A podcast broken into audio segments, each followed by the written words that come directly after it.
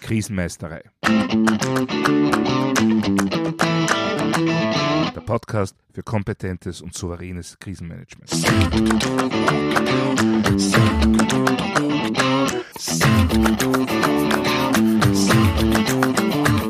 Hallo, ich bin Thomas Prinz von krisenmeisterei.at. Ich helfe Verantwortlichen, Krisen souverän und kompetent zu meistern, damit diese nicht zu ihrer persönlichen Tragödie werden. Heute geht es um unser Zeitgefühl und seine Auswirkungen auf das Krisenmanagement.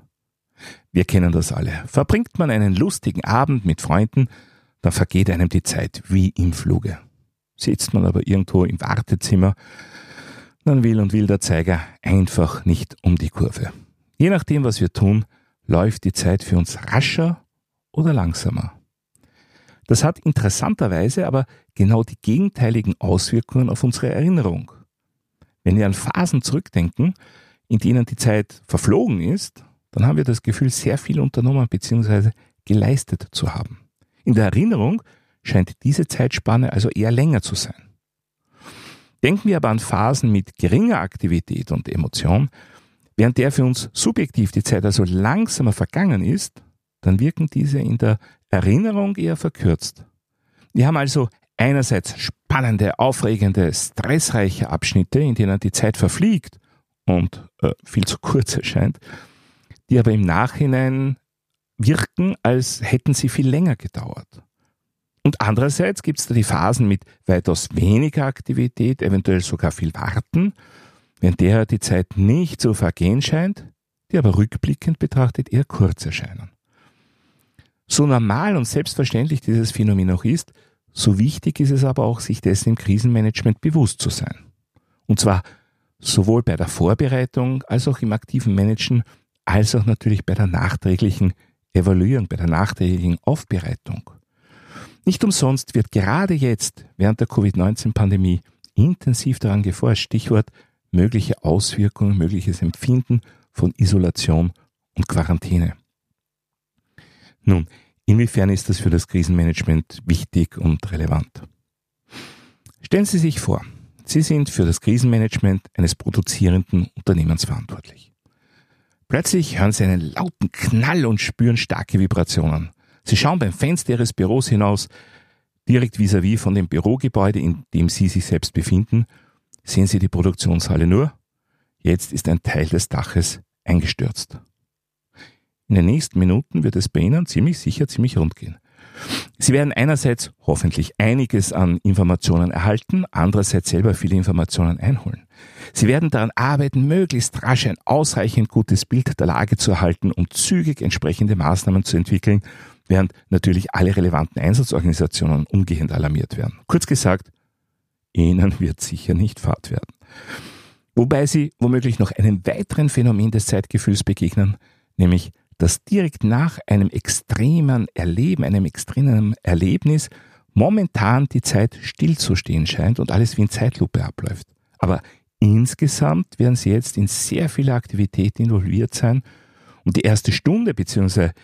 die ersten Stunden werden für Sie aller Voraussicht nach wie im Fluge vergehen.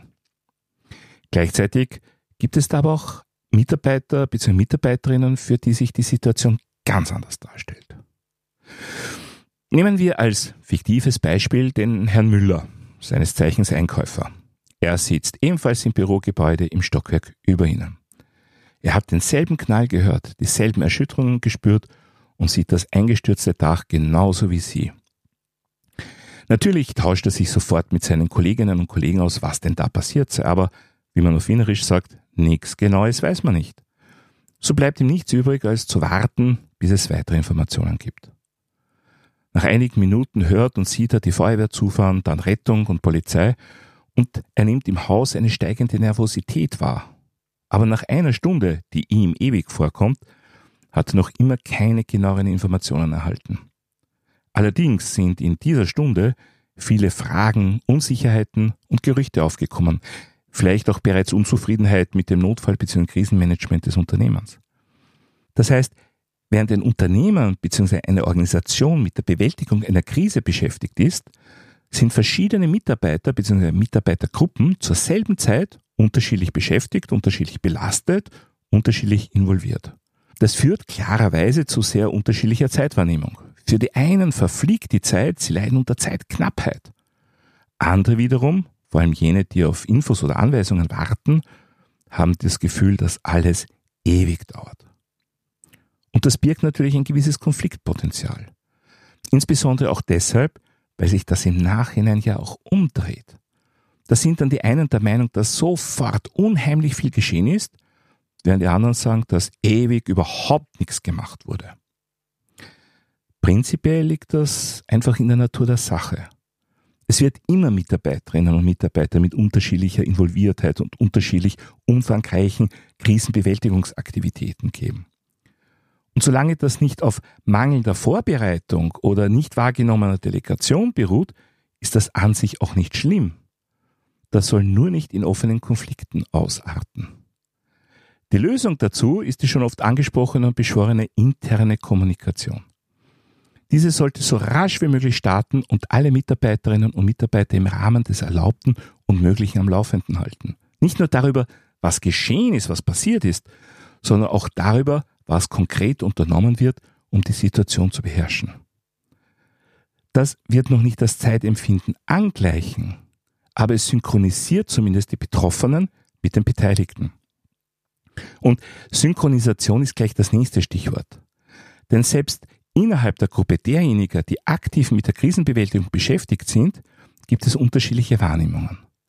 Da gibt es Teams, die unter hohem Zeitdruck eine Vielzahl von Tätigkeiten mit hoher potenzieller Auswirkung abwickeln müssen. Andere Teams arbeiten wiederum unter ganz anderen Bedingungen und stehen daher subjektiv unter geringerem Zeitdruck. Ein Beispiel aus meiner Vergangenheit. Nach einem großen Fall mit vielen Verletzten werden Ärzte und Sanitäter damit beschäftigt sein, möglichst rasch möglichst viele Verletzte zu versorgen. Gleichzeitig werden psychosoziale Unterstützungsteams, seien das Kriseninterventionsteams, Notfallseelsorge oder andere, sich bemühen, möglichst viele Betroffene zu betreuen, um ihnen bei der Verarbeitung des Erlebten zu helfen. Dass diese beiden Teams mit unterschiedlichen subjektiven Geschwindigkeiten arbeiten, das liegt auf der Hand. Was nun aber nichts über Dinge wie Effizienz oder gar Effektivität aussagt. Es geht ja nur um das subjektive Empfinden. Solange beide Teams möglichst genau wissen, was die jeweils anderen tun und wofür sie gebraucht werden, sollte das auch überhaupt kein Problem sein. Wenn das aber nicht bekannt oder respektiert ist, dann können wir rasch sehr wohl ein Problem bekommen. Nämlich, dass die eine Gruppe auf die andere hinabsitzt und nach dem Motto, wir rackern uns hier ab und die tun gar nichts. Was objektiv natürlich überhaupt nicht stimmt. Aber subjektive Wahrnehmungen steuern nun mal unsere Emotionen. Und ich bin mir sicher, bei jeder Krisenreaktion eines jeden Unternehmens bzw. einer jeden Organisation gibt es unterschiedliche Teams und unterschiedliche Tätigkeiten, die genau zu solchen Empfindungen führen können. Subjektive Emotionalisierungen können wir dabei aber auf gar keinen Fall brauchen. Das heißt, wir müssen diese Gruppen so synchronisieren, dass sie nicht nur gut nebeneinander wirken können, sondern auch gut zusammenspielen. Und das nicht nur auf der fachlich-sachlichen, sondern auch auf der persönlich-menschlichen Ebene. Dafür braucht es Akzeptanz und Verständnis. Und beides können wir nicht in einer Akutphase aufbauen. Beides muss vorbereitet werden. Beides muss im Vorfeld wachsen. Es ist also eine Aufgabe von vielen im vorbereitenden Krisenmanagement, die betroffenen und mitwirkenden Teams bzw. Anspruchsgruppen auch hinsichtlich ihrer Involviertheit und ihres Zeitdrucks während einer Krisenphase zu analysieren. Und gerade dort, wo es da große Unterschiede gibt, braucht es bereits im Vorfeld besonders viele gegenseitige Informationen. Wenn das nicht geschieht, läuft man Gefahr, dass es während der Krisenbewältigung zu Reibereien kommt. Außerdem tendieren wir leicht dazu, uns in der Vorbereitungsphase auf die Prozesse zu fokussieren, die unter besonderem Zeitdruck ablaufen, was natürlich und logisch ist. Das darf aber nicht dazu führen, dass alle anderen Prozesse vernachlässigt werden.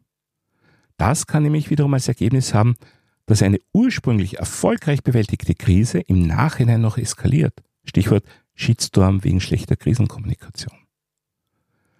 Für Krisenmanagerinnen und Krisenmanager bedeutet das, wir müssen im Vorfeld alle relevanten Bereiche im Auge behalten und für gegenseitige Akzeptanz und gegenseitiges Verständnis sorgen.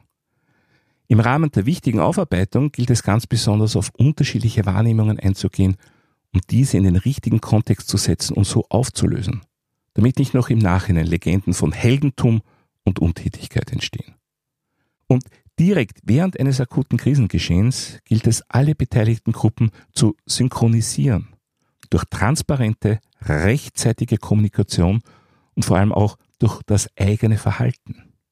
Wir tun gut daran, wenn wir unser Auftreten und unser Kommunikationsverhalten, wie es so schön heißt, zielgruppengerecht anpassen. Damit wir nicht von der einen Gruppe als Rainbow und von der anderen Gruppe als Schlaftablette eingestuft werden. Denn dass die Wahrnehmung von Zeit und Geschwindigkeit subjektiv unterschiedlich ist, das können wir nicht verhindern. Aber wir können durch unser Verhalten, durch gute Vorbereitung und effektive Kommunikation dafür sorgen, dass ein gemeinsames Verständnis und im Idealfall eine gemeinsame Erinnerung entsteht. Und damit haben wir gemeinsame Erfahrungen, aus denen das Unternehmen bzw. die Organisation lernen und sich für die Zukunft noch besser aufstellen kann. Soweit für heute zum Thema Zeitgefühl und Krisenmanagement. Wenn Sie etwas nachlesen wollen, dann finden Sie wie immer Show Notes und weitere wertvolle Infos auf meiner Website krisenmeisterei.at. Dort können Sie auch meinen Newsletter abonnieren bzw. mein E-Book runterladen. Außerdem können Sie sich für eine meiner Online-Schulungen anmelden. Ich würde mich auch sehr freuen, von Ihnen zu hören oder zu lesen. Wenn Sie irgendwelche Anregungen, Fragen oder Wünsche zum Podcast haben, dann schicken Sie mir doch einfach ein E-Mail an podcast.krisenmeisterei.at. Und falls Sie es noch nicht getan haben, vergessen Sie nicht, den Podcast gleich zu abonnieren, dann versäumen Sie in Zukunft keine Folge. Das war's für heute. Ich bin Thomas Prinz von krisenmeisterei.at. Vielen Dank fürs Zuhören und auf Wiedermeistern bei der nächsten Folge.